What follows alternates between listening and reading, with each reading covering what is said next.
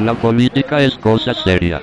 Desde los años 70 a la fecha, hemos tenido presidentes con coraje y con ganas de cambiar las cosas. Pero, no hemos logrado impregnar al interior del país, a las provincias y los municipios con el mismo nivel y envergadura en acompañar esos cambios en forma efectiva. El federalismo es una utopía en Argentina. Perón, Alfonsín, Néstor Kirchner y Cristina Fernández de Kirchner han sido parte de una gran lucha que todavía nos tiene como espectadores y no como protagonistas. Los grandes temas de agenda palidecen cuando el silencio no es honesto.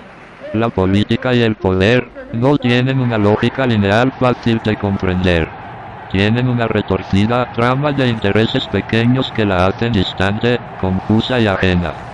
Trele uno más años en un aislamiento total. Nos robaron la seguridad. Nos robaron el bolsillo con las tarifas de servicios.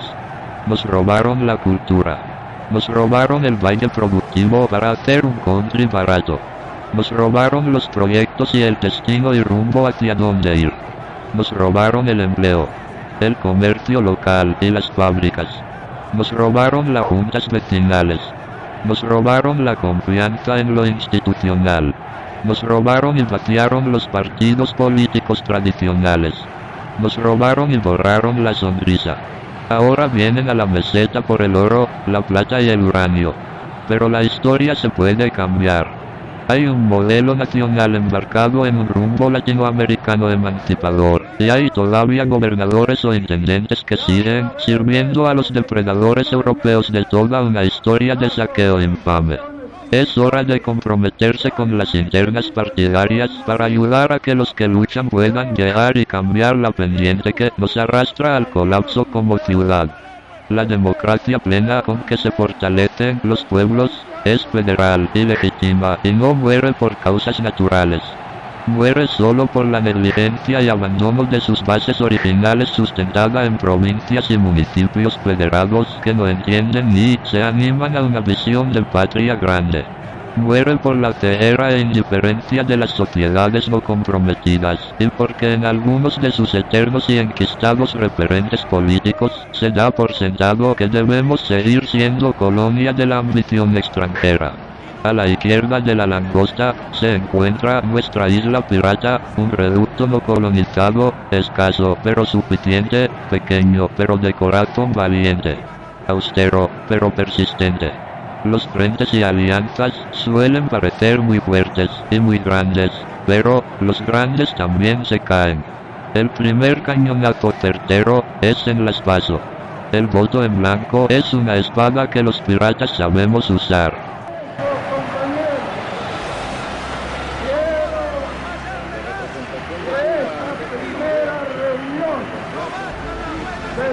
del Trabajador sea para rendir homenaje a esas organizaciones y a esos dirigentes sabios y prudentes que mantener y fortalecer la gobernabilidad democrática.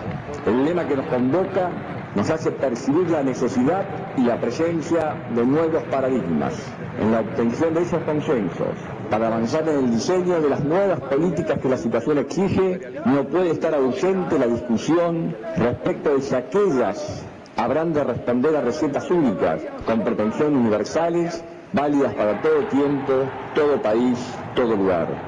Esa uniformidad que pretendía lo que dio en llamarse el consenso de Washington, hoy existe evidencia empírica respecto del fracaso de esas teorías. Nuestro continente en general y nuestro país en particular es prueba trágica del fracaso de la teoría del derrame. Por supuesto, la crítica a ese modelo no implica ni desconocer ni negar la responsabilidad local, la responsabilidad de las dirigencias argentinas. Nos hacemos cargo como país de haber adoptado esas políticas, pero reclamamos que aquellos organismos internacionales que al imponerlas contribuyeron, alentaron y favorecieron el crecimiento de esa deuda, también asuman su cuota de responsabilidad.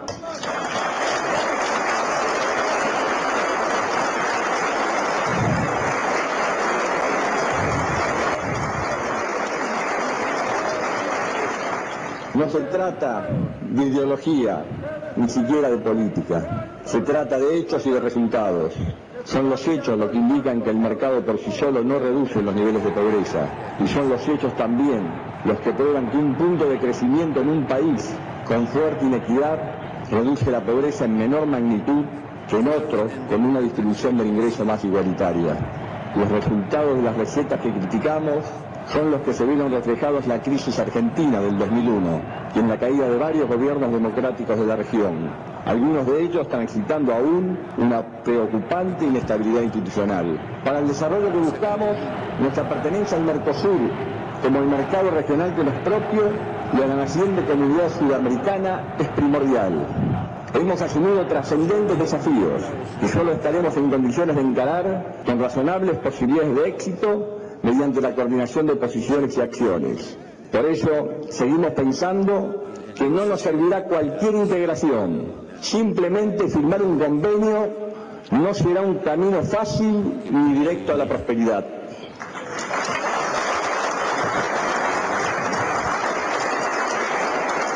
La integración posible será aquella que reconozca las diversidades y permita los beneficios mutuos. Un acuerdo no puede ser un camino de una sola vía, de prosperidad en una sola dirección. Un acuerdo no puede resultar de una imposición en base a las relativas posiciones de fuerza. En este sentido, respecto a nuestro continente, como hoy se lo decía el señor presidente de Estados Unidos, Sigo creyendo que por las cuestiones de liderazgo en la región, su nación, su país, la nación de Estados Unidos tiene una responsabilidad ineludible y inexcusable para ayudar a ir dándole el lugar y la posición definitiva y final a este marco de asimetrías que tanta inestabilidad han traído a la región. Creo que su rol de primera potencia mundial es insolayable. No se trata de un juicio de valor, sino de un dato de la realidad. Creemos que el ejercicio responsable de ese liderazgo en relación a la región debe considerar necesariamente que las políticas que se aplicaron no solo provocaron miseria, pobreza, en síntesis la gran tragedia social, sino que agregaron inestabilidad institucional regional que provocaron la caída de gobiernos democráticamente elegidos en medio de violentas reacciones populares, inestabilidad que aún transitan países hermanos. Nuestros pobres, nuestros excluidos, nuestros países, nuestra democracia ya no soportan más que sigamos hablando en voz baja. Es fundamental hablar con mucho respeto y en voz alta para construir un sistema que nos vuelva a contener a todos en un marco de igualdad y nos vuelva a devolver la esperanza y la posibilidad de construir, obviamente, un mundo distinto y una región que esté a la altura de las circunstancias que yo sé que los presidentes desean y quieren. Así que les agradezco profundamente vuestra presencia en esta cumbre.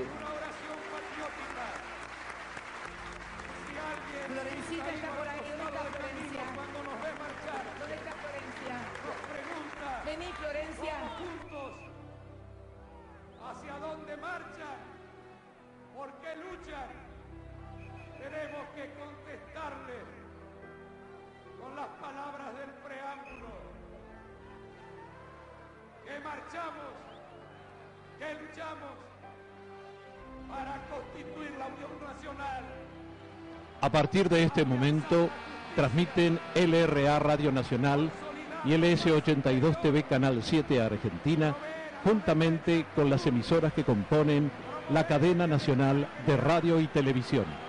Habla al país la señora presidenta de la Nación, doctora Cristina Fernández de Kirchner. Son las 17.40 horas del día lunes.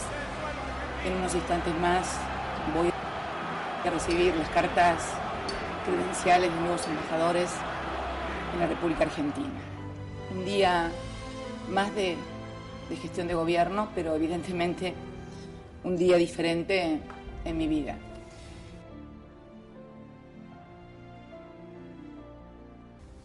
Mi vida que, bueno, como todos saben, cambió en forma definitiva.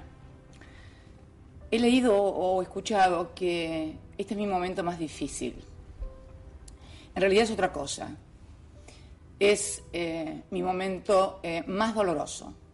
Dificultades y muchísimas adversidades, pero el dolor es otra cosa. Eh, es el dolor más grande que he tenido en mi vida. Es la pérdida de quien fue mi compañero durante 35 años, compañero de vida, de lucha, de ideales. Eh, una parte mía se fue con él, está en Río Gallegos. Pero, bueno, no es esto un momento para utilizar la cadena nacional para eh, terapia emocional, sino para agradecer. Yo quería utilizar estos pocos y breves minutos para agradecer a todos y a todas, a todos los hombres y mujeres que se movilizaron, que quisieron verlo, que quisieron despedirlo, que rezaron por él, que lloraron por él, que no pudieron llegar tal vez acá porque vivían lejos, pero se reunieron en otros lugares, que entregaron. Yo quiero agradecer mucho esa inmensa y formidable muestra de cariño y de amor, que él, que él se la merecía. No voy a tener falsa humildad porque, como decía una dirigente muy importante que ya falleció, hay que ser muy grande para ser humilde. Y yo no soy grande, así que no voy a ser humilde. Simplemente voy a decir que él se lo merecía.